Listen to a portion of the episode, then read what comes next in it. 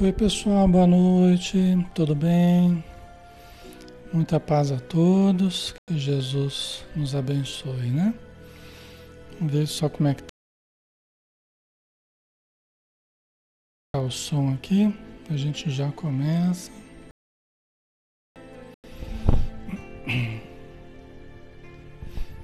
Só um instantinho.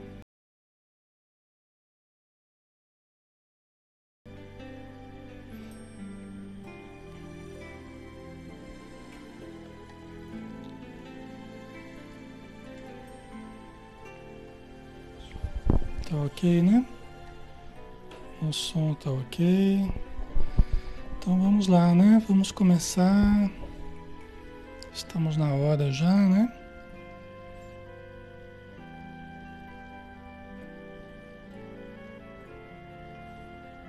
Vamos fazer a nossa prece. Vamos darmos início, né? Vamos lá.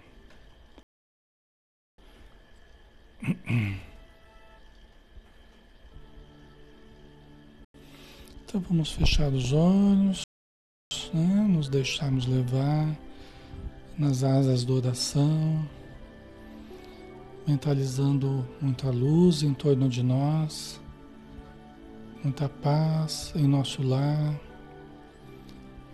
com a nossa família, com todos aqueles que fazem parte da nossa convivência material, espiritual. Que tudo transpire harmonia, paz, amor, confiança, esperança. Ajuda no Senhor Jesus para aproveitarmos mais esta noite de estudos, para fixarmos aprendizados novos, para despertarmos potenciais que jazem adormecidos dentro de nós, boas intuições do alto soluções para determinados problemas que vivemos e que deste modo saibamos melhor viver, para que saibamos também um dia, quando chegar a nossa hora, também podemos partir com a consciência em paz, com o coração leve, com a alma em prece, conforme a vontade de Deus nosso Pai. Ajuda-nos, Senhor, para que nós estejamos aqui em grupo, uma permuta vibratória elevada, amorosa, fraterna, e que ao sairmos daqui logo mais estejamos bem melhores do que quando adentramos. Obrigado por tudo, que a tua luz nos ilumine, Senhor, mais uma vez. Que assim seja.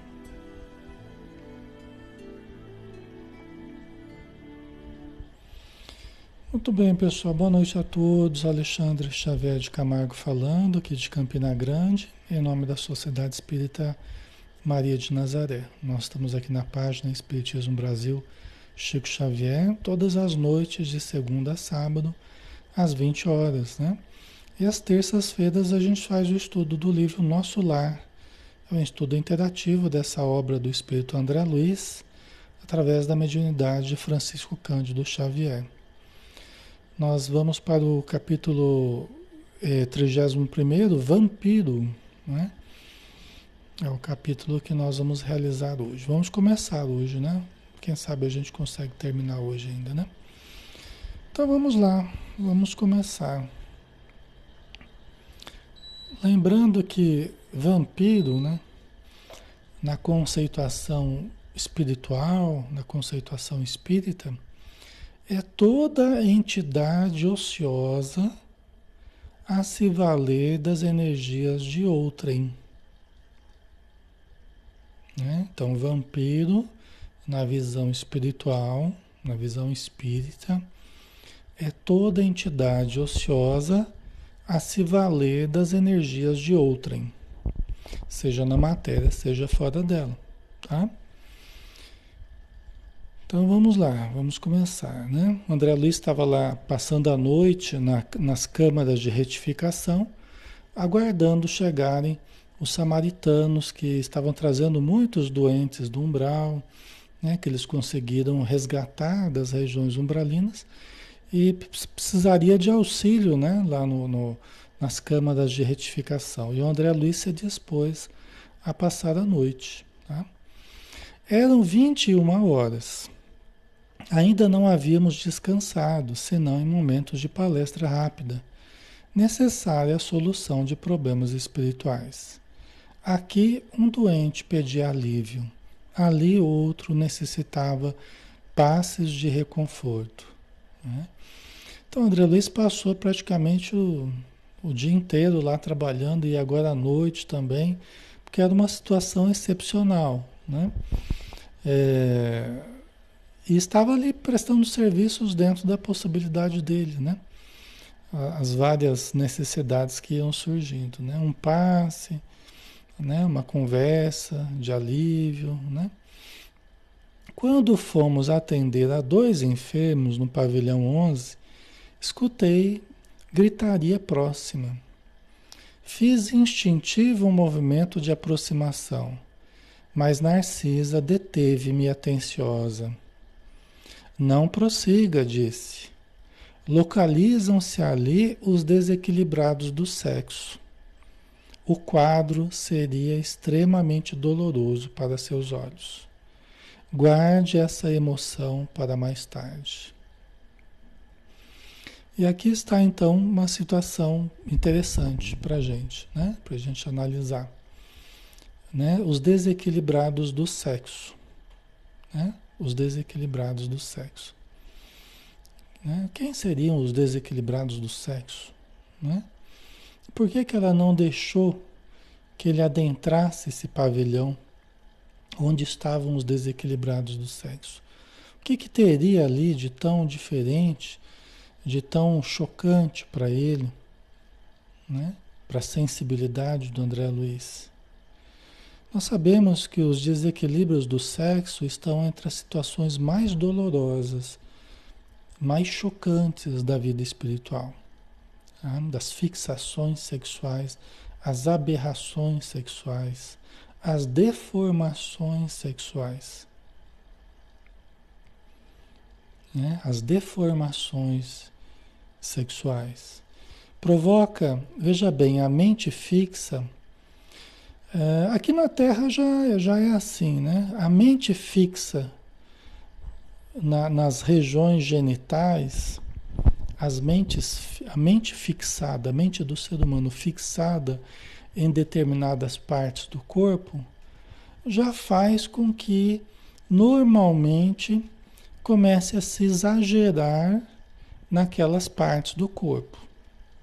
Então a tendência as pessoas quererem aumentar aquela parte é a energia que as pessoas colocam. Né? Freud falou dos objetos parciais, né?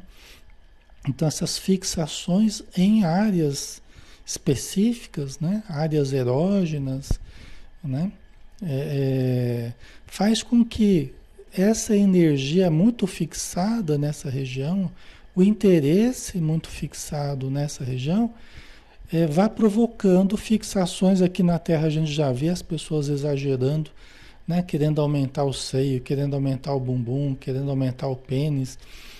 E isso acontece aqui, mas acontece também e principalmente a nível perispiritual. A nível perispiritual. Tá? O perispírito ele é muito moldável conforme as fixações mentais nossas. É muito plástico o nosso perispírito, né? De acordo com as nossas fixações. Então, é, quando a pessoa se fixa demasiadamente naquele interesse sexual por aquela determinada parte do corpo, a tendência é superdimensionar aquela região havendo uma deformação perispiritual. Tá? Sem falar dos quadros de loucura. Né? Por exemplo, Freud, toda a psicanálise praticamente foi o estudo dos desequilíbrios advindos né, da viciação no campo do sexo, né, os distúrbios psíquicos advindos né, dos vários problemas ligados à sexualidade. Nem sempre o Freud analisando da forma mais correta, né? Com o pensamento dos espíritos amigos, a gente vê algumas correções aí até do pensamento de Freud, né? Mas não deixa de ser o estudo dos problemas advindos né? Da, da, da, das questões sexuais mal resolvidas, né? Certo? O sexo ele costuma levar as pessoas à loucura, tá? E aqui nós não estamos dizendo que o sexo é uma loucura, tá, pessoal? É, o sexo é sublime. Nós só evoluímos através do sexo. Nós só reencarnamos através do sexo, tá? A gente entende, por exemplo, que às vezes pessoas que já estão na metade da vida, que já tiveram filhos, que já não tem mais tanto interesse na, questão sexual, não tem, né, é, é já, já matou a curiosidade, já, às vezes cria até uma certa ressalva com relação ao sexo. A gente entende isso. Às vezes não gosta nem muito de conversar sobre o assunto, tal né? Às vezes até não teve experiências muito boas na área, ok, a gente entende. Mas o sexo ele foi extremamente importante para a nossa evolução e ainda é. Então não tem como a gente negar a importância sexual para a nossa evolução.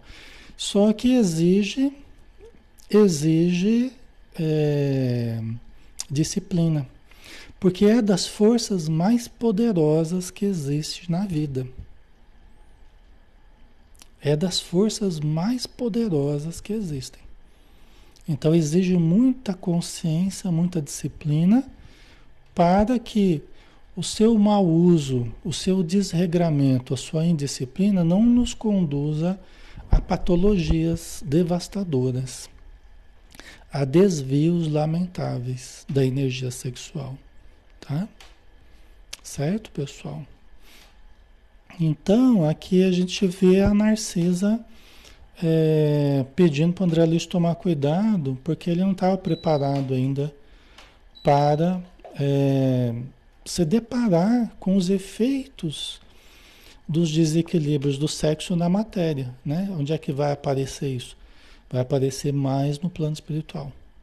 Porque aqui o nosso corpo não permite, de certo modo, que apareçam as deformidades da alma. Né? A gente pode até estar num corpo relativamente saudável e a alma está toda já problemática nessa, nessa questão do sexo. Tá? Mas lá no plano espiritual não tem como, não tem como esconder. Ok? Tá? Então, falou, guarde essa emoção para mais tarde. Você está chegando agora, está começando a trabalhar, está animado, né? Então, guarde para mais tarde, né? Depois você vai ter essa experiência, né? Tá? Não insistir. Entretanto, fervilhavam-me no cérebro mil interrogações. Abrida-se um mundo novo à minha pesquisa intelectual. Né? Quer dizer, ele, ele não insistiu, ele foi prudente, né? mas levantou um monte de questões. Né? Você vê, o próprio André Luiz ele morreu devido aos desequilíbrios no campo, no campo sexual. Né? Ele adquiriu a sífilis devido à a, a indisciplina sexual dele. Ele tinha uma vida irregular no campo sexual, moralmente falando. Entendeu? Então, pelo que dá a entender, ele não era fiel à esposa, ele tinha né, uma vida sexual fora do casamento, pelo que dá a entender. Tá? Então, ele acabou tendo contato com né, pessoas e com a contaminação da sífilis, e aí acabou desenvolvendo câncer e morreu na intervenção do câncer, né? no intestino, né? Tá? Então, o caso dele era um caso, um dos casos possíveis, né? De, dessas ramificações, né? O espírito Alexandre, né? Só para a gente passar aqui rapidinho, né? O espírito Alexandre, que é o mentor do André Luiz no livro Missionários da Luz, que é o terceiro livro do André Luiz, o espírito Alexandre fala assim: olha, André, que ele faz um estudo da questão sexual nesse livro, maravilhoso, assim, sabe? Aí o espírito Alexandre fala assim: olha, André, a ignorância no campo sexual matou mais até hoje do que qualquer guerra de extermínio. A ignorância no campo sexual, né? levando a indisciplinas, levando a, a esses vários problemas, a loucura, as doenças, né? Aí tem, você tem uma ramificação aí de possibilidades, né? Matou mais até hoje do que qualquer guerra de extermínio. Só que é aquela morte, muitas vezes sem alarde, ou aquela coisa silenciosa que vai corroendo a pessoa, que vai levando a certas doenças, que vai levando a desequilíbrios, a loucura, né? aos desgastes orgânicos que as pessoas nem associaram muitas vezes é, é, à questão sexual. Entendeu? A vampirização, a vampirização de forças, que pode levar depois ao surgimento de um câncer, né? Na área da próstata ou qualquer outra, no útero, né? É, então as energias, quando elas se concentram muito, as energias da vampirização, quando nós somos explorados por espíritos vampirizadores nessa área genital, através de, de gostos comuns entre os obsessores vampirizadores e nós, nós acabamos permutando vibrações patológicas que acabam contaminando essa região no nosso organismo, tá? Aí podendo levar à, destruição do próprio corpo, tá? E também do nosso psiquismo, né? O surgimento da, de desequilíbrios, né? Da, da alma, tá? Era indispensável recordar o conselho da genitora de Lísias a cada momento, para não me desviar da obrigação justa. Então ele lembrava sempre da, da recomendação da dona Laura, né? E, e, escutava aqueles que eram mais, mais experientes do que ele, né? Sabiam do que estavam falando. Ele estava chegando há pouco tempo, né? É. Uma das causas, só para a gente finalizar, tá? Para finalizar essa questão específica do sexo, uma das causas do, do, da loucura que o sexo desequilibrado pode proporcionar é que é assim, quando as pessoas querem encontrar uma quantia de prazer, vamos dizer assim, né? Quer ser super é, é bem sucedido nessa área, vamos dizer assim, né? quer gozar da vida e aproveitar, pode ser em qualquer campo, mas, mas quando é no campo específico do sexo, como mexe com essas energias tão poderosas, na verdade a função sexual ela não vai poder proporcionar a quantia de prazer que a pessoa imagina. A propaganda é maior do que do que aquela fixação vai poder proporcionar de prazer.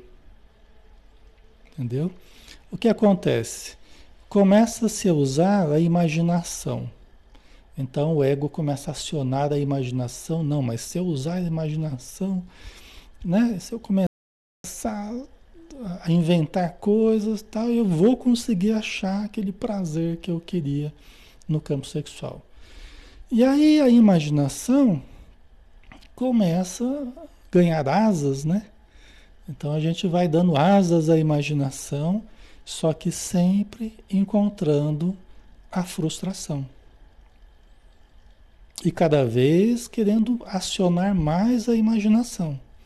Então, cada vez buscar mais, de uma forma mais desviada, ou associando a outras coisas, adicionando outras coisas ao sexo, apetrechos, drogas, né?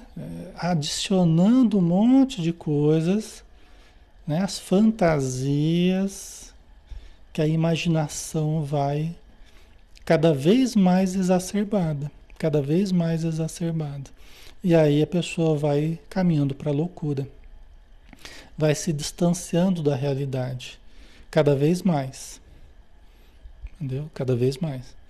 Tivesse uma vida, tivesse uma vida sexual mais equilibrada, mais moderada, mais plena de amor, de afeto, de carinho, né, de envolvimento realmente afetivo com seu parceiro, né, de equilíbrio dos centros energéticos, para que as trocas energéticas fossem mais saudáveis, mais plenas, né, mais harmoniosas entre os parceiros, e o prazer seria um prazer muito mais satisfatório do que ir pelo campo da fantasia, dos apetrechos, da, né, da imaginação desequilibrada. Percebe a diferença? Né? Então, esse é o caminho que, que geralmente o pessoal tem buscado muito, né? E por isso que cada vez mais o vício nesse campo está é, aumentando muito, tá? Está aumentando muito. Ok?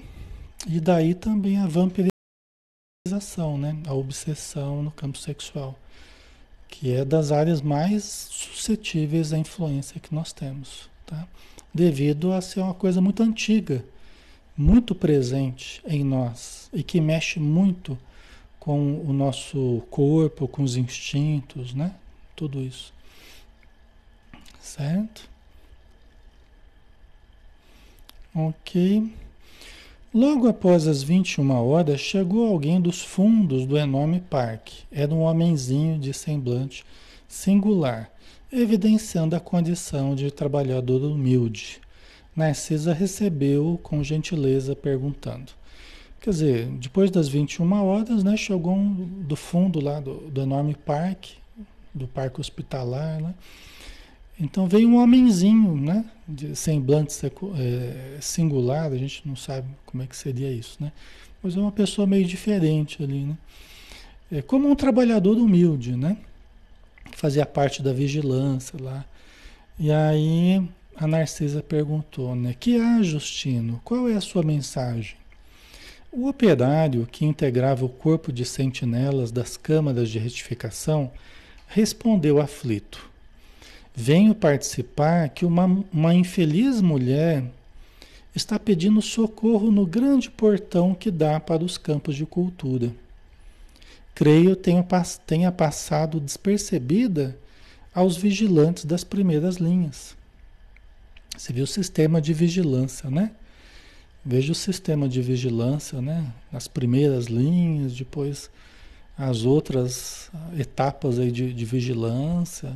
É porque o nosso lar é uma cidade de transição é, entre as regiões umbralinas e regiões superiores.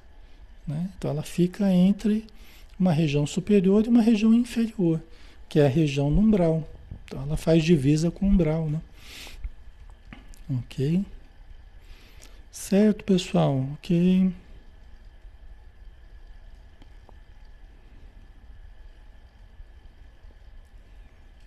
Ok, deixa eu ver aqui. Vocês falaram de incubus e sucubus, né? É, e é real, é real. É, é uma doutrina, é um pensamento que vem desde Santo Agostinho, né? Que foi um dos pais da Igreja Católica, mas o Santo Agostinho também tem mensagens espíritas, né? No livro dos Espíritos, Evangelho tal, né? Allan Kardec até fala dessa questão dos íncubos e sucubus no próprio Evangelho, né? É, embora se tenha falado, ah, isso aí né, tá num campo como se não fosse uma coisa muito real assim, mas a gente a gente vai vendo no contato com os espíritos obsessores que é real. Íncubos e súcubos seriam espíritos masculinos e femininos masculinos e femininos entre aspas, né? Porque a gente sabe que o espírito não tem propriamente sexo ou tem os dois sexos, né? Mas que exploram a, a sexualidade dos encarnados. Tá? Então são entidades viciadas, viciadas no sexo, que já eram na Terra e continuam no plano espiritual, e que durante o sono dos encarnados, muitas vezes, é, podem até manter relações com os encarnados. Podem manter relações com os encarnados né, fora do corpo. A gente ouve relatos de mulheres, né, por exemplo, que contam sofrer verdadeiros estupros é, é, durante a noite, né, espiritualmente. E isso não é uma coisa fantasiosa propriamente. A gente sabe que a relação entre os espíritos os encarnados, né, é muito mais intensa do que a gente gostaria, tá? Por isso que preparar-se, né, preparar-se para dormir, o conteúdo mental, o conteúdo emocional, na espiritual que a gente cultive é muito importante. Para que a gente crie uma proteção, para que a gente crie né, uma sintonia com os bons espíritos e só estejamos na companhia deles. Só estejamos na companhia deles, né? Depois que a leitura do Evangelho. Mas é uma coisa que não só na hora de dormir, mas durante o dia a dia. Pelo tipo de conduta que a gente adote no, no nosso dia a dia. O tipo de conteúdos, o tipo de conversas, né? de grupos que você acessa. Porque se você acaba respirando esses ambientes, você acaba às vezes se preparando para a noite, onde certos impulsos refreados durante o dia, eles podem eclodir, né? É, revelando os nossos reais desejos. Né? Porque aqui muitas vezes na matéria a gente não se permite expressar determinados desejos inconfessáveis, vamos dizer assim, né? Mas por isso que é preciso uma mudança real dentro de nós, não apenas uma mudança de superfície, mas uma mudança real. E isso é mais comum do que vocês imaginam, pessoal. Boas leituras, né, Edna? Exatamente. Isso é muito sério, tá? São entidades que, que vivem nesse universo. Mas é aquilo, né? É, é, é, nós só, só nós podemos, né? nós devemos sair dessa sintonia do vulgar, do promíscuo, né? da indisciplina, da leviandade. Nós temos que sair dessa frequência. Porque não adianta ficar cultivando o dia inteiro isso tudo e à noite querer ir para um lugar bom, né? Então a gente tem que fazer disso, na verdade, um, uma mudança de hábitos, uma higiene mental, uma higiene sentimental, tá? Porque é só assim que realmente a gente acaba indo é, com os bons espíritos, né? É o orar e vigiar, exatamente. Tá? Então vamos voltar aqui, né? A vigilância aqui, que eles acharam uma, uma infeliz mulher, né? O, o, o, aquele senhorzinho que veio falar para Narciso, oh, tem uma infeliz mulher que que está pedindo para entrar, né? E por que você não, não atendeu? Interrogou a enfermeira, a Narcisa, né? O servidor fez um gesto de escrúpulo e explicou: segundo as ordens que nos regem, não pude fazê-lo, porque a pobrezinha está rodeada de pontos negros. É, quer dizer, ele, como um, um servidor da segurança, ele tinha ordens para não, quando a pessoa estava rodeada de pontos negros, ele não podia dar acesso à pessoa. Né? Ele não podia, então ele buscou orientação para ver o que queria fazer com aquela senhora, né? Tá? Esses, esses pontos negros são sempre manchas né, morais, são frequências de atitudes, de sentimentos mantidos que ficam impressos no nosso perispírito. Né? Ficam impressos no nosso perispírito atitudes da Terra, atitudes já desencarnados, né? situações, sentimentos vivenciados, dependendo da gravidade, você você fica com essas marcas negras no perispírito. Por isso que a gente tem falado que todo processo de melhora, A nossa encarnação, por exemplo, é para é a gente ir limpando o perispírito. As dores, certas doenças que a gente passa, que independem da nossa vontade, não fomos nós que criamos no sentido de queremos ou de, de mantermos problemas nessa encarnação, mas de trazermos no perispírito é, certas manchas, nós vamos sofrendo aqui e vamos limpando aqui na matéria. Tá? Nós vamos nos limpando através das dores, das provas, das dificuldades. Mas temos que evitar para não criarmos outras, né? Aí que está a questão. Nós temos que ir limpando eh, com resignação, passando pelas dificuldades e não criarmos outras. Outras manchas morais, né, de desequilíbrios morais. Né? Minha esposa falou, né, abortos, por exemplo, né, e outras situações criminosas, né, quando se caracterizam criminosas. Tá? Então, isso são sempre todo o mal que a gente faz para os outros, né, de uma forma muito negativa, deliberada, é mancha em nós. É mancha em nós, é escuridão em nós. O bem gera luz, o bem gera a leveza, né? Nosso perispírito irradia amor quando a gente faz o bem. Quando a gente faz o mal, perispírito é o corpo espiritual. Quando nós estamos aqui na matéria, nós somos um conjunto trino. Nós somos espírito, perispírito, que é o corpo que envolve o espírito, e o corpo físico. Quando a gente desencarna, nós somos espírito e perispírito, que seria o corpo do espírito, tá? Certo? Então nós estamos aqui para lavar a roupa suja, né? Sabemos passar pelo que temos que passar, tentando né, entender, compreender, perdoar, ajudar, amar, acreditar no bem, né, buscar o bem. Isso é importante para nós. Aceitarmos os erros e procurarmos melhorar. Tá? Então, que me diz? Revidou Narcisa assustada. Sim, senhora. Deixa eu ver aqui. Né? É, é né? Ela perguntou, que me diz, né? É, sim, senhora, né? Quer dizer, é isso mesmo, tá rodeada de pontos negros, né? Então o caso é muito grave, disse ela.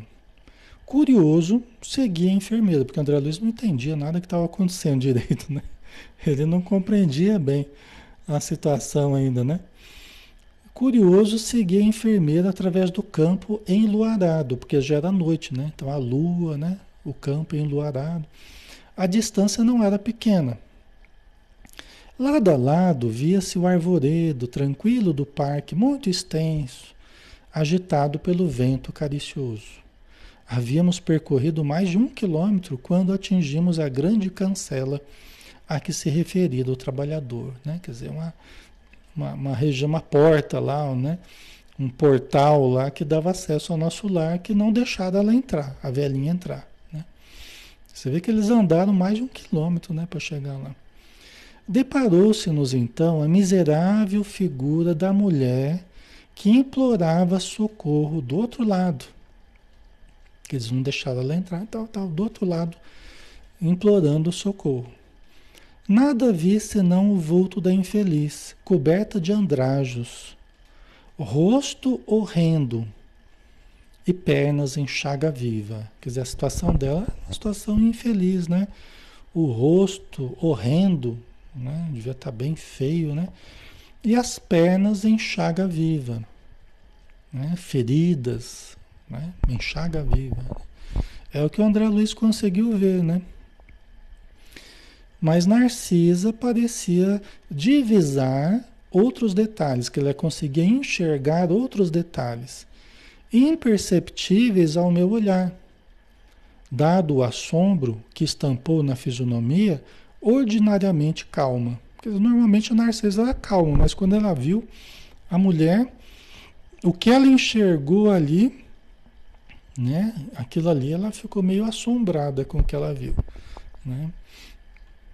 Ficou meio preocupada. Filhos de Deus, bradou a mendiga ao avistar-nos, dai-me abrigo à alma cansada.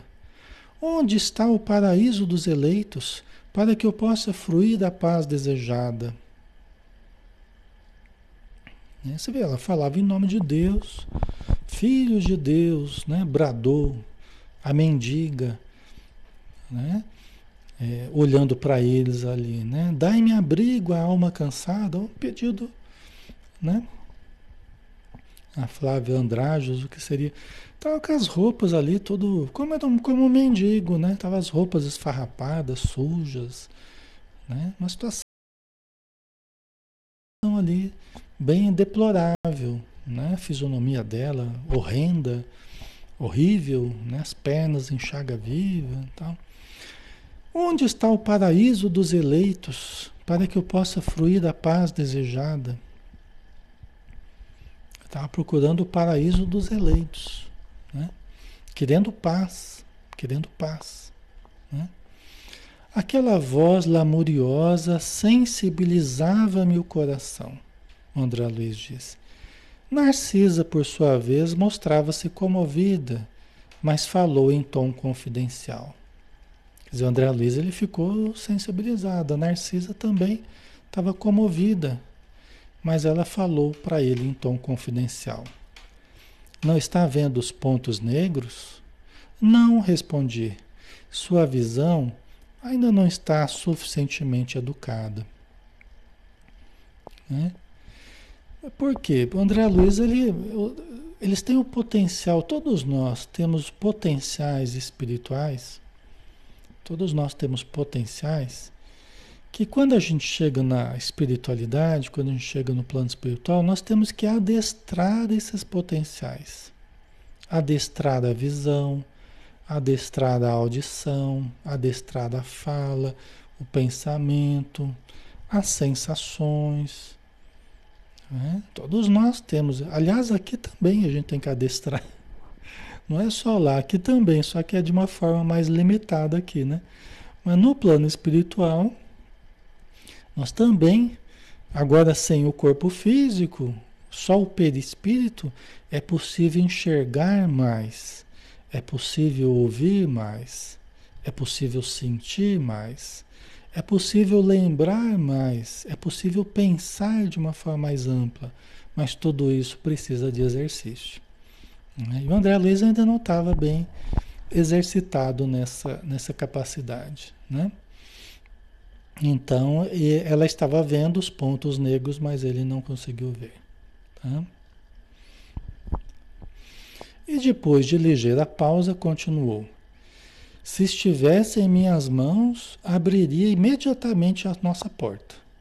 Mas quando se trata de criaturas nestas condições, nada posso resolver por mim mesma. Preciso recorrer ao vigilante-chefe em serviço. Aí foi a vez da Narcisa também. Foi a vez da Narcisa também se esquivar de, de permitir a mulher entrar. E foi buscar a orientação do vigilante-chefe lá em serviço, né? Ok. Evanildo, ninguém engana a Deus, né, Alexandre? É, então, ninguém engana a Deus, nem, nem aos espíritos amigos, né? Os espíritos evoluídos. Porque eles têm acesso a nós aqui na Terra e no plano espiritual, né? Sabe o que nós pensamos, sabe o que nós sentimos. Nos conhecem do passado mais do que nós mesmos nos conhecemos. Porque eles têm a ficha toda lá, nossa. Eles têm lá o banco de dados dele, tem toda tem nossa ficha corrida lá. Então a gente não engana ninguém, não. Né? Por isso que Jesus falou: não há nada encoberto que não venha, não venha a ser conhecido. Aquilo que se diz às escondidas será dito nos telhados. Né? Jesus já falava, né? Certo, pessoal? Deixa eu ver aqui. Tá, e foi procurar lá o chefe, né?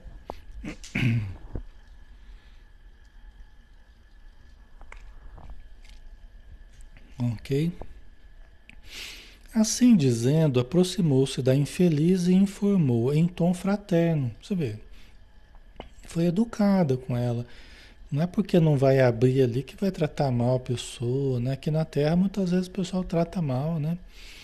Mas não precisa, né? Então ela falou em tom fraterno: faça o obsequio de esperar alguns minutos. Voltamos apressadamente ao interior, né? Pediu para a senhora esperar e voltaram lá para para conversar é, com o, o, o vigilante-chefe, né? Ah, Nera, que tipo de mal esta alma fez? Não entendi. É, você já vai entender, Nera. É, já vai ficar mais claro, tá? Na sequência aqui. Ok, vamos lá. Pela primeira vez entrei em contato com o diretor das sentinelas das câmaras de retificação. Narcisa apresentou-me e notificou-lhe a ocorrência. Ele esboçou um gesto significativo e ajuntou. Fez muito bem, comunicando-me o fato. Vamos até lá. Aí voltaram lá de novo. Eles devem ter andado bastante essa noite aí, né? Dirigimos-nos os três para o local indicado. Você vê como é a falta que faz um celular. Acho que não tinha celular na época também. Chegados à cancela, o irmão Paulo, que era o, vigilante-chefe lá, orientador dos vigilantes, examinou atentamente a recém-chegada do umbral e disse: Esta mulher, por enquanto, não pode receber nosso socorro. Trata-se de um dos mais fortes vampiros que tenho visto até hoje. É preciso entregá-la à própria sorte. Tá? Né? Gente, é como eu estava dizendo, né? vampiro. Quem que é vampiro? Espiritualmente falando, é toda entidade ociosa que se vale das energias de outrem. Muitos espíritos nessa condição é, buscam nos encarnados as forças vitais que eles sentem falta. É como que um alimento para eles. Nós aqui na Terra somos o rebanho desse tipo de espírito. Toda a economia vibratória do umbral se, se baseia nos encarnados, que sintonizam com eles. É um regime de exploração de energias. Toda entidade que não tem uma comunhão com o alto, veja bem, todos nós precisamos de energia seja na matéria aqui, seja no plano espiritual, nós funcionamos, nós pensamos, né? Nós trabalhamos, nós precisamos de energia. Nós, nós não somos um, um aparelho que não precise de energia para funcionar, nós precisamos de energia. De onde que nós aurimos as forças que a gente precisa? A gente se alimenta, a gente bebe, né? Tá? Respira, né? Um grande alimento. Mas nós nos alimentamos muito das forças divinas, né? Por isso que o amor é o grande alimento das almas. Nós, a prece nos alimenta. É o mais poderoso hífen de ligação da criatura com o Criador. Então, quando nós estamos muito conectados com Deus, com a espiritualidade, nós nos alimentamos dessas forças. Quando nós estudamos coisas boas assim, nós nos alimentamos dessas energias. Os espíritos nos doam suas forças amorosamente, né? E quando nós estamos meio desconectados dessas forças superiores? E quando nós estamos meio desconectados? Né? A gente quer buscar energia não na oração, a gente quer buscar na exploração dos outros. A gente começa a buscar na exploração dos outros. Ao invés de nós buscarmos o nosso alimento nas fontes inesgotáveis de amor, a gente não faz isso porque a gente não está com uma boa conexão com o alto, a gente vai buscar nos outros. A gente passa a sugar a energia dos outros sejam encarnados, sejam desencarnados. Né? Estejamos aqui na matéria, estejamos no plano espiritual. Podemos aqui na matéria sugar os outros. Por quê? Porque a gente está sempre precisando de energia. né? Porque a gente não está bem equilibrado espiritualmente, a gente, né? Sempre que se aproxima de alguém, você já começa a sugar a força da pessoa. Acaba virando um vampiro, né? Entendeu? Por isso que esse exercício de fé, de oração, de crença em Deus, em Jesus, espiritualidade, sentirmos essa força vibrando em nós, aprendermos a amar, né? canalizando essa força e doando, é diferente da gente explorar os outros, sugar os outros.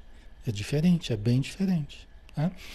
Então, a entidade necessitada, as entidades obsessoras acabam sendo, sendo sempre vampirizadoras, de certo modo. Porque elas não têm essa conexão com o alto, elas estão sempre buscando o alimento delas nos encarnados e nos outros desencarnados, principalmente recém-desencarnados. Certo? Faz sentido para vocês? Fica claro? Né?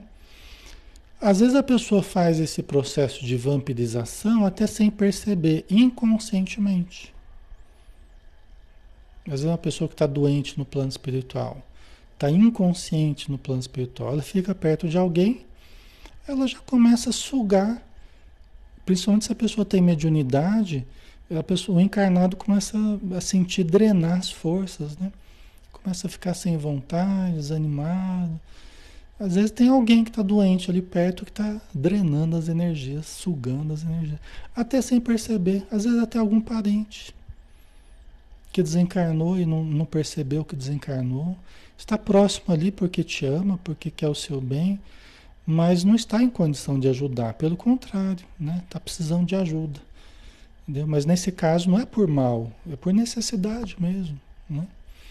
Tá? Mas se torna né, alguém que fica sugando as energias. Né? Não é uma situação boa, precisa ser ajudado. Tá? Mas aqui no caso, essa mulher é uma mulher que chamou a atenção até do, do, do, do vigilante-chefe aqui. Né? Falou, olha, é um dos mais fortes vampiros que eu tenho visto até hoje. Né? É preciso entregá-la à própria sorte. Vai, puxa vida, mas por que entregá-la à própria sorte, né?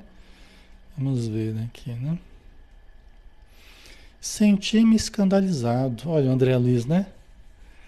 É bem a gente aqui na matéria, né? Que às vezes fica escandalizado, indignado, escandalizado, né? Senti-me escandalizado. Como assim, né? Deixá-la a própria sorte. Não seria faltar aos deveres cristãos abandonar aquela sofredora ao azar do caminho? Narcisa, que me pareceu compartilhar da mesma impressão, adiantou-se suplicante. Né? E aqui, gente, aqui tem uma grande lição. Aqui tem uma grande lição, que se a gente entender, pode ajudar a gente pro resto da vida, pode ajudar a gente a entender uma coisa muito importante da nossa postura para o resto da vida, tá? Isso ajuda muito a gente a entender algumas situações, né? Então vamos lá. O André Luiz e a Narcisa queriam ajudar a mulher, queriam acolher a mulher. E o vigilante falou: ó, sem condição, né? Mas, irmão Paulo, não há um meio de acolhermos essa miserável criatura nas câmaras. Permitir essa providência, esclareceu ele, seria trair minha função de vigilante. Quer dizer, por que, que ele é vigilante ali? É para determinados casos que não é possível atender. Né? Então, se eu, se eu aceito a sua proposta de acolhê-la, eu vou trair a minha função. Não é para isso que eu estou aqui. Né? Vamos ver, né? E indicando a mendiga que esperava a decisão, a gritar impaciente, exclamou para a enfermeira: Já notou, Narcisa, alguma coisa além dos pontos negros? O vigilante falou para Narcisa: Você percebeu alguma coisa a mais aí? É. Agora era a minha instrutora de serviço que respondia negativamente. Quer dizer, ela não estava vendo Né? Pois eu vejo mais, respondeu o vigilante-chefe, baixando o tom de voz. Recomendou. Conte as manchas pretas. Narcisa fixou o olhar na infeliz e respondeu, após alguns instantes, 58. 58 manchas pretas né? no corpo dela. O irmão Paulo, com a paciência dos que sabem esclarecer com amor, explicou. Esses pontos escuros representam 58 crianças assassinadas ao nascerem. Veja bem, assassinadas ao nascerem, pelo que dá a entender, não era nem exatamente um aborto, né? Era assassinato após o nascimento, pelo que dá a entender aqui, né? Em cada mancha vejo a imagem mental de uma criancinha aniquilada umas por golpes esmagadores, outras por asfixia. 58 crianças assassinadas. Entendeu? Essa desventurada criatura foi profissional de ginecologia.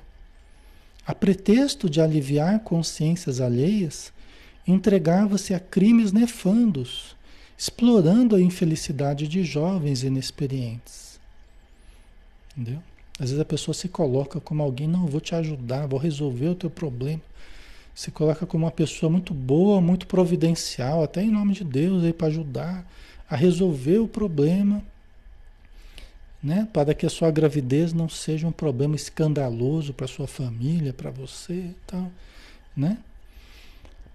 E aí acabava matando as crianças, né? Lamentavelmente, né?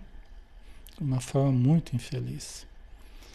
A situação dela é pior que a dos suicidas e homicidas, que por vezes apresentam atenuantes de vulto. Você vê que coisa interessante isso aqui, né? A situação dela era pior do que os suicidas, que já é uma das situações mais dolorosas que existe, né? E dos homicidas. Mas como assim? Ela também não foi uma homicida, né? Sim, só que o que, o, que o, o irmão Paulo está explicando é que tem muitos casos de homicídio que você tem alguns atenuantes. Às vezes um crime passional, né? Pega a pessoa com o outro na cama, né? Dramas, né? Esses dramas aí que muitas vezes a pessoa fica enlouquecida e, né? Não era o caso aqui dela. Né? Eram assassinatos frios, né? é, é, premeditados, né? calculados, né? era uma coisa realmente deliberada. Né? Recordei assombrado os processos da medicina, em que muitas vezes enxergaram de perto a necessidade da eliminação de nascituros para salvar o organismo materno, né? nas ocasiões perigosas, aqui no caso realmente do, do aborto terapêutico. Né?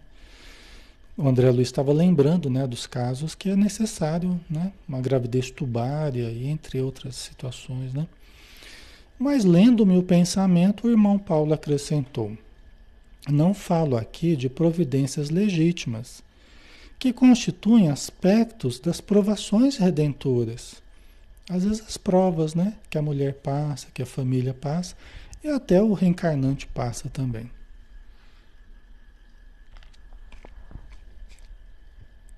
certo?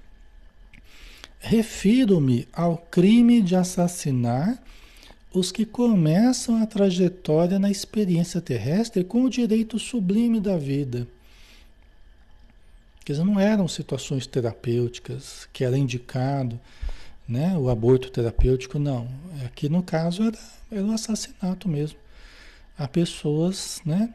Que tinham todo o direito sublime da, da vida, né?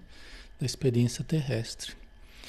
Demonstrando a sensibilidade das almas nobres, Narcisa rogou: Irmão Paulo, também eu já errei muito no passado. Atendamos a esta desventurada. Se me permite, eu lhe dispensarei cuidados especiais. Você vê a boa vontade da Narcisa, né? O amor, ele precisa estar sempre aliado ao entendimento. Entendeu? Que a gente pode estar com o coração cheio de amor, mas é precisa estar aliado ao discernimento. Senão nós podemos nos desviar do nosso, na nossa caminhada pelo o amor sem discernimento. Entendeu? Aqui a gente está vendo Narcisa com amor, mas ela está faltando o discernimento que o irmão Paulo está complementando aqui. Porque a Narcisa também é uma pessoa em evolução, André Luiz também, o irmão Paulo também, nós também. Às vezes a gente se condói até as lágrimas de situações que a gente quer resolver do nosso jeito e a gente não tem a visão que os espíritos amigos têm. E eles sabem que não pode resolver daquele jeito que a gente está querendo. Porque seria mais negativo do que positivo. Né? Por isso que a gente tem que estudar, compreender, enxergar, aprender, né? discernir para equilibrar amor e conhecimento, discernimento. Que senão a gente a gente pode cometer enganos muito tristes, né? Mas a Narcisa queria de qualquer jeito atendê-la, né? Reconheço, minha amiga, respondeu o diretor da vigilância, impressionando pela sinceridade, que todos somos espíritos endividados.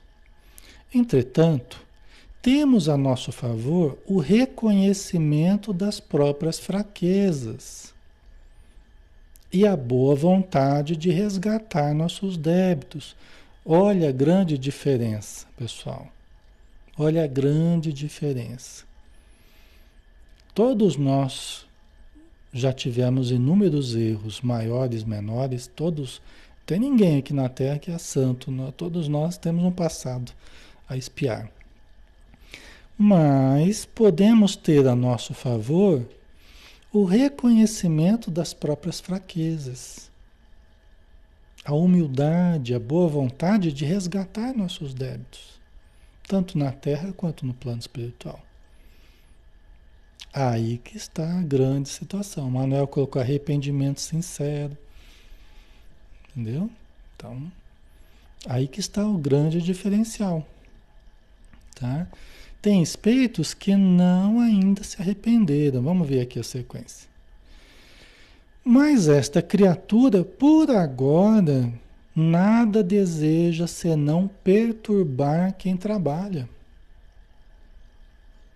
Os que trazem os sentimentos calejados na hipocrisia emitem forças destrutivas. Para que nos serve aqui um serviço de vigilância? Disse o irmão Paulo. Vocês entenderam a diferença? Inclusive, mas Alexandre, como é que vai saber? Eles são treinados para identificar quando a pessoa já está fazendo a sua mudança íntima. Eles são treinados a identificar isso pelo halo que envolve a pessoa. A pessoa, quando está realmente, sinceramente, é, querendo melhorar, arrependendo-se do que fez, tá? ela emite vibrações específicas que os espíritos amigos sabem identificar. Então não é do nada, não é num critério arbitrário, não é, né? Só por causa da vontade dele, não é nada disso. Não é uma coisa caprichosa. Com certeza, se eles fossem levar para uma questão caprichosa, seria mais no sentido de ajudar do que, do que não ajudar, né? Mas a questão aqui é, é, a, é a sinceridade né, de já estar fazendo a sua mudança, né, baseado no arrependimento, tá? Ok, então é um tipo de espírito que se tem todas aquelas, man aquelas manchas e não se arrependeu, é alguém que só quer perturbar. É alguém que ainda não tem a humildade necessária, a boa vontade necessária, né? Vamos ver se a gente termina, pessoal. Vamos rapidinho aqui terminar, porque falta pouco, né? E sorrindo expressivamente exclamou: Busquemos a prova o vigilante-chefe. Busquemos a prova. O vigilante-chefe aproximou-se então da pedinte e perguntou: Que deseja a irmã do nosso concurso fraterno? Socorro, socorro, socorro, respondeu Lacrimosa. Mas minha, minha amiga ponderou acertadamente. É preciso sabermos aceitar o sofrimento retificador. Porque por que razão tantas vezes cortou a vida de entezinhos frágeis que iam à luta luta com a permissão de Deus. Aí tocou na ferida, né? Quer dizer, já precisa a gente aceitar o sofrimento retificador. Porque a senhora tantas vezes cortou a vida, né, dessas crianças aí que iam à luta com a permissão de Deus, né? Ouvindo inquieta, ela exibiu terrível carantonha de ódio e bradou: Quem me atribui essa infâmia? Minha consciência está tranquila, canalha. Empreguei a existência auxiliando a maternidade na terra. Fui caridosa e crente, boa e pura. Estão vendo? É. A Letela estava sendo falsa. É questionável o termo falso aqui, porque às vezes você acredita naquilo que você acredita, né? Você acredita nas suas verdades, que você cultivou como sendo verdades, mesmo que não sejam verdades, né? Então, a pessoa pode fazer isso, enganar, né? manipular, né? ser falso, pode. E pode acreditar nas mentiras que criou para si, nas racionalizações que criou para si, transformando mentiras em verdades e verdades em mentiras, só para aliviar a consciência. Entendeu? Quando a gente faz coisa errada, não, mas eu estou fazendo errado porque é para ajudar a pessoa. Não, é errado é errado. Entendeu? Errado é errado e certo é certo. A gente tem que ter essa clareza. Porque senão daqui a pouco a gente não sabe mais o que é certo e o que é errado. Né? Esse é o problema da racionalização que é um mecanismo de defesa que acaba a pessoa perdendo o referencial do que é certo e errado. Tudo que a gente está tentando fazer aqui é tentar identificar o certo do errado, o saudável do patológico, para que a gente acerte mais e erre menos, né? Certo, pessoal?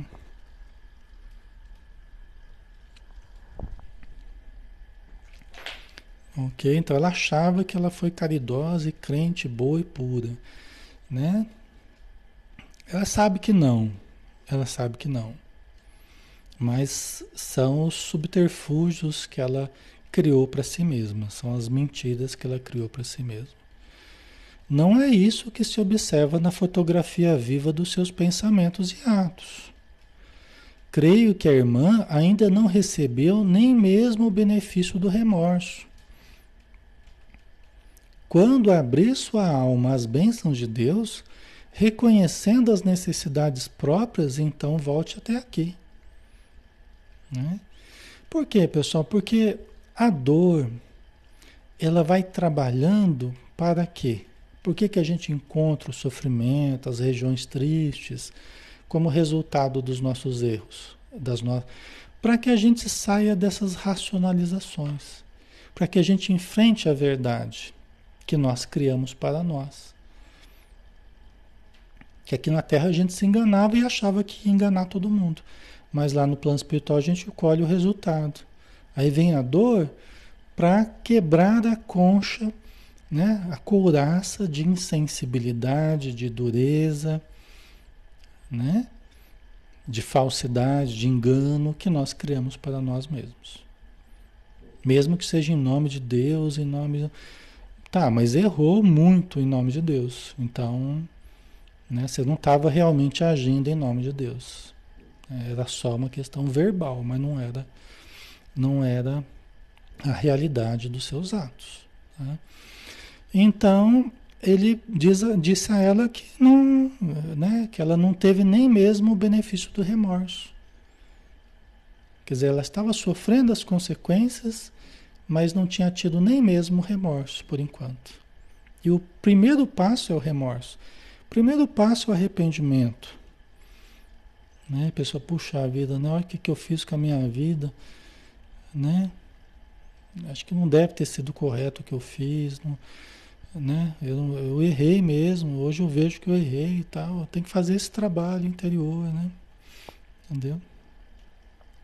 Ok. A gente já está acabando, né?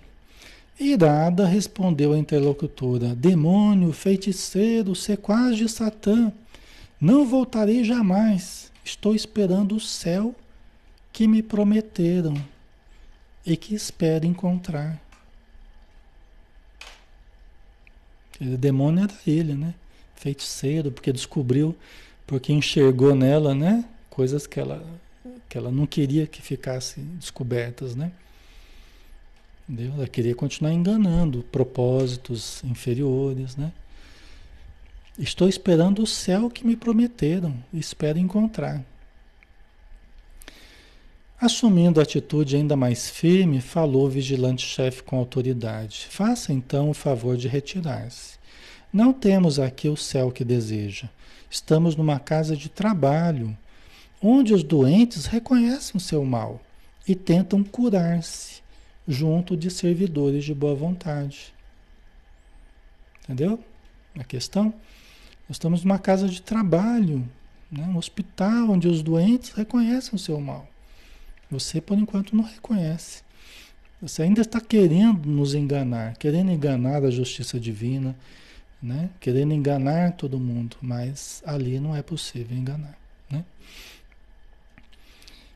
A mendiga objetou atrevidamente: Não lhe pedi remédio nem serviço. Aí, ela não estava buscando nem remédio nem serviço. Estou procurando o paraíso que fiz por merecer praticando boas obras. Quer dizer que ela não conseguia aceitar ainda que o que ela tinha feito não eram boas obras. Percebe aí o, a distorção do certo e do errado? Ela não percebia que o que ela tinha feito não eram boas obras, pelo menos não aceitava isso, né? Ela colocou na cabeça que ela tinha que achar o, o, o paraíso que ela merecia, que tinham falado que ela que ela merecia por fazer boas obras, né? E endereçando-nos dardejante olhar de extrema cólera, perdeu o aspecto de enferma ambulante, retirando-se a passo firme, como quem permanece absolutamente senhor de si. Quer dizer que até aquela coisa de coitadinha, de pessoa doente, ele desapareceu. Quer dizer que boa parte do que ela estava fazendo era, era mesmo enganando. Né? Porque ela saiu, ela perdeu aquela fragilidade toda e saiu como quem estava é, absolutamente senhora de si. Acompanhou o irmão Paulo com o um olhar durante longos minutos e, voltando-se para nós, acrescentou: Observaram um vampiro? Exibe a condição de criminosa e declara-se inocente. É profundamente má e afirma-se boa e pura. Sofre desesperadamente e alega tranquilidade. Criou o inferno para si própria e assevera que está procurando o céu. Entendeu a, a contradição?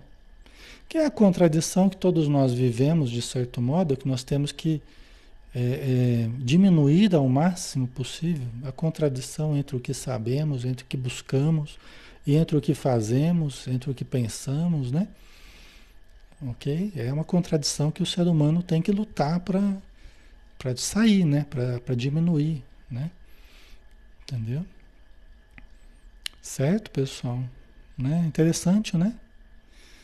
Exibe a condição de criminosa e declara-se inocente. É profundamente má que é uma situação em que ela ainda está, né, de maldade, e afirma-se boa e pura. Sofre desesperadamente e alega tranquilidade. Criou um inferno para si própria e assevera que está procurando o céu.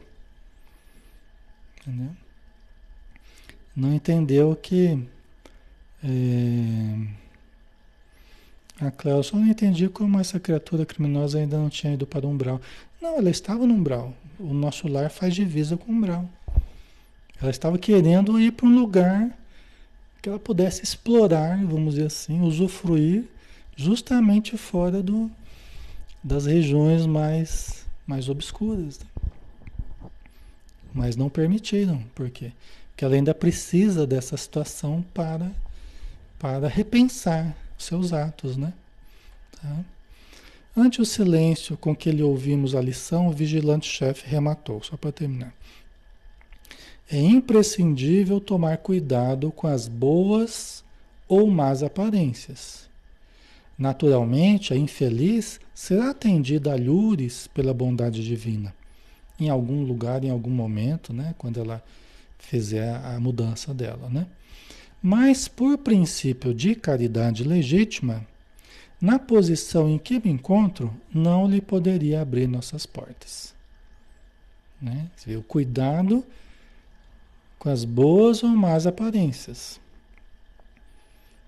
Né? Ser bonzinho, ter aparência de bonzinho, não quer dizer ser bom. Tá? Serve para a gente e serve para os outros também. Né? Com quem a gente convive. Parecer bonzinho, ser bonzinho, não quer dizer ser bom. Tem muita maldade por detrás de uma aparência, uma aparente bondade. Né?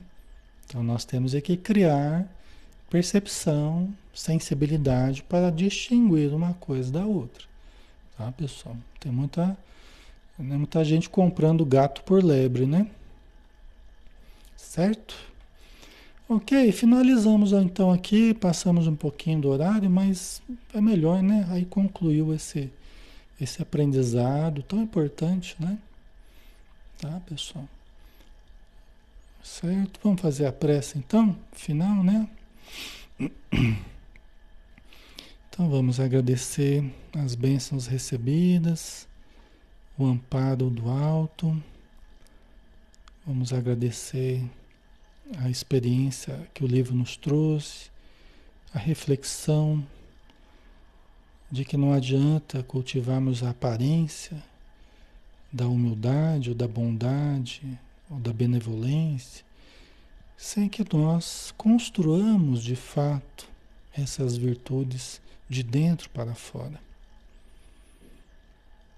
Não apenas buscar vantagens no campo prático, no campo de fora, mas principalmente as vantagens profundas de nos associarmos a Deus, de nos associarmos a Jesus, a presença divina dentro de nós, através do, do despertar do bem legítimo no nosso coração, no nosso pensamento, nos nossos sentimentos. Então ajuda no Senhor nessa autovisão, nessa autocompreensão, nessa autodetecção, porque o estudo é para nós.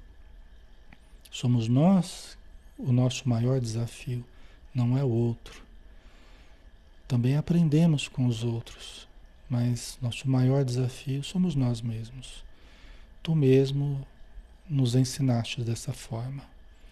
Então ajuda-nos, Senhor, a decifrar os enigmas de nós mesmos para encontrarmos as soluções da nossa libertação, do nosso desenvolvimento, do nosso aprimoramento, da nossa planificação reais. Obrigado por tudo, Senhor, e dispensa-nos na tua paz. Que assim seja. Ok, pessoal. Então finalizamos, né? Obrigado aí por tudo, pela participação pela, pelo carinho de vocês aí. Amanhã a gente está de volta, né? Com o Evangelho segundo o Espiritismo. Às 8 horas a gente conta com vocês, tá bom? Um abraço, pessoal. Até mais.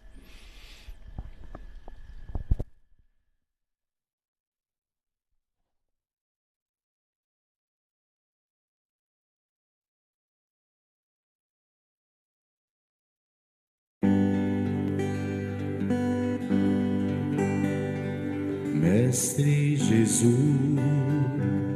no alto do monte ensinou, sua voz como um canto ecoou. Me ensine o caminho, Senhor, do reino de paz.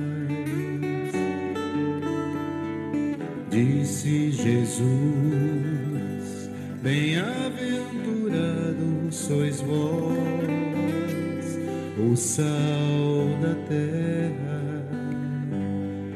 que brilhe